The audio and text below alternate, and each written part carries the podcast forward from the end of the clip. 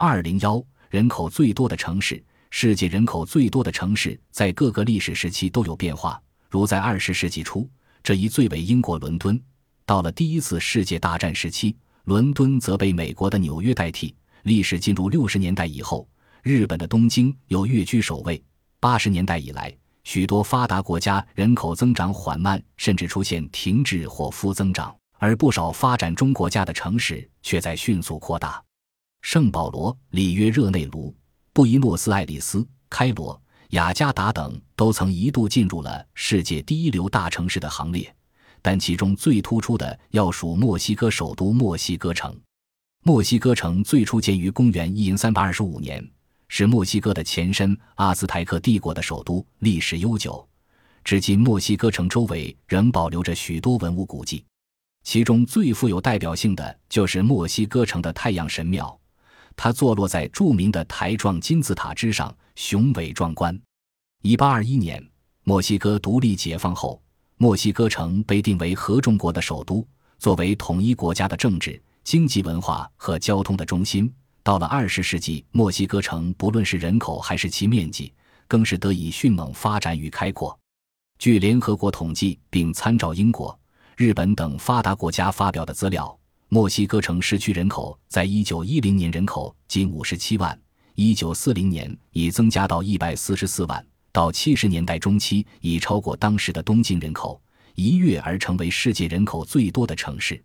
进入八十年代以来，墨西哥城区人口已接近一千万，而其面积也扩大到三百八十平方千米，包括郊区人口在内，号称“大墨西哥城”的人口到一九八四年时已达一千七百万。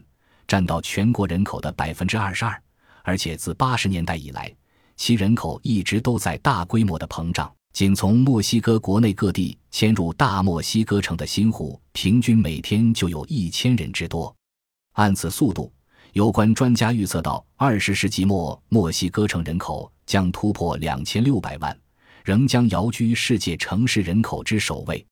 男子最集中的男子国，大千世界。真是无奇不有。你见过一个全是男性、号称男子国的地方吗？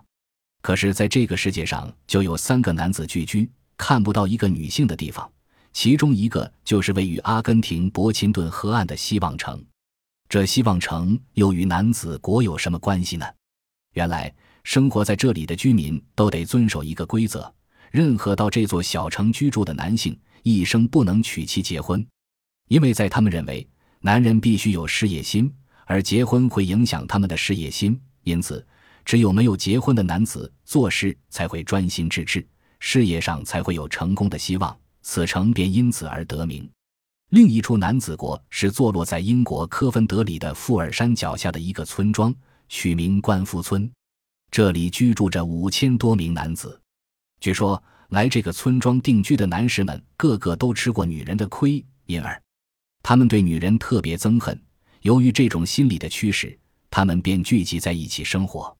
还有一个很特别的男子国，名叫僧侣岛，从它的名字上就可以看出它的特别之处了。全岛共有一万五千人，全是清一色的男子，而且个个都是僧侣，僧侣岛便因此而得名。其实，它就是位于希腊东部的沙比斯岛，岛上住所全是中世纪的建筑。穿的都是古代修道士的服装，在这座岛上，除了飞鸟外，连雌性的动物都不许生存。